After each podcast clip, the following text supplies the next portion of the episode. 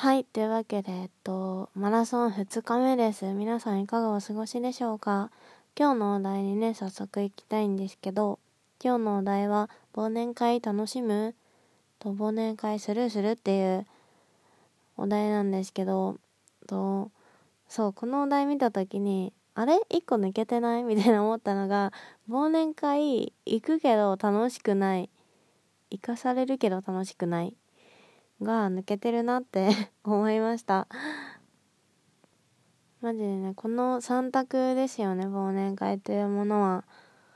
とそうだな。私もどっちかというと忘年会スルーに入るのかな。まあ今年は別に忘年会っていうものがまずなかったんで会社で。そうそういうところめっちゃね好きなんだけどなかったから。あんまりなんかもうその選択もしてないんですけどもしね私にあの忘年会があったらどういう感じかって思ったらやっぱりうん忘年会会社とかのは行かないかなって思います。で多分友達とかでも学生時代とかだと想定して仲良くない子とかもいる。まあ、なんとなくクラスでも年会やろうよとかあると思うんだけど行かないか行くかめっちゃ迷うか なんですけどまあでもね最近なんか今年のまあ終わりというかもう本当にあと数日ですけどそれまでの間にと来年自分がやりたいことリスト100っていうのをまあなんかよく作る人多いと思うんですけどそれプラスやらないことリスト100っていうのを今作っていてちょっとねこれが案外難しくって100にまだ達してないんだけどまあ作っているのね。でそのそのやらないことリスト100の中にやっぱりなんか飲み会とかそういう大勢の集まりに対する自分のあの選択肢のルールみたいなのがなんか結構ねあの言語化できてきたななんて最近思っていてそれをやることによってね。まあそのルールとかの中でもうんと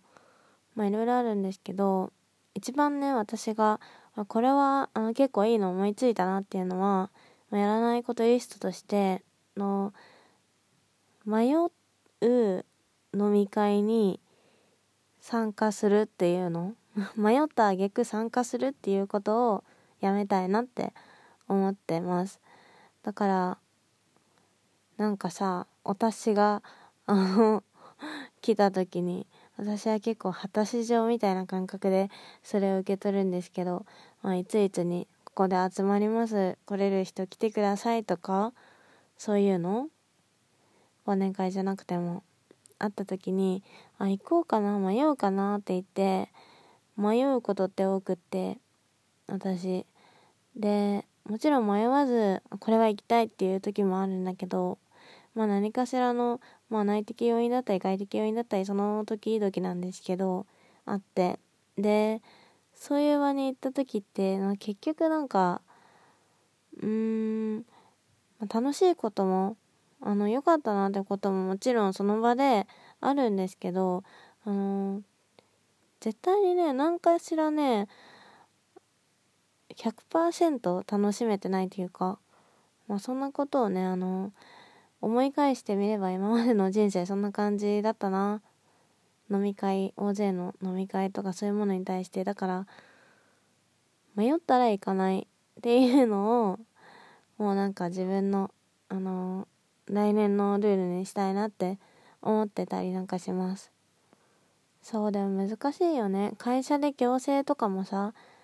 もう古い体育会系の企業だといっぱいあったりするからそういうのでね悩んでる人たちを見てるととてもね私もあの前職でそういうような経験があったから心苦しいななんて思うんですけど。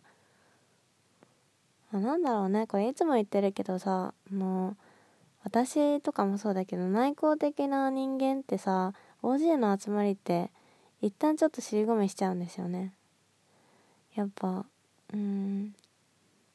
少人数と深くえっと一つのテーマとかあんまりね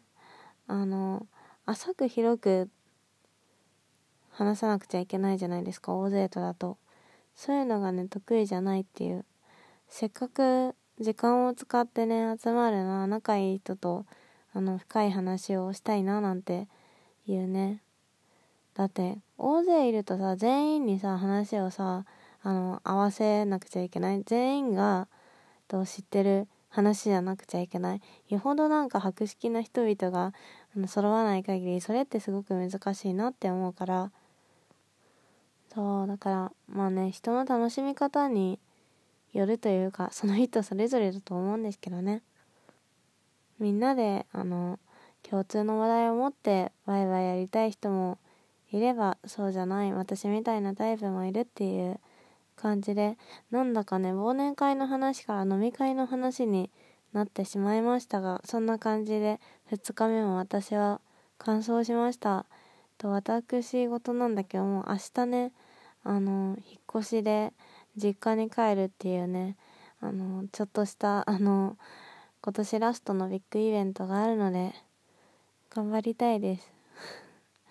そんな感じでおやすみなさい。バイバイ。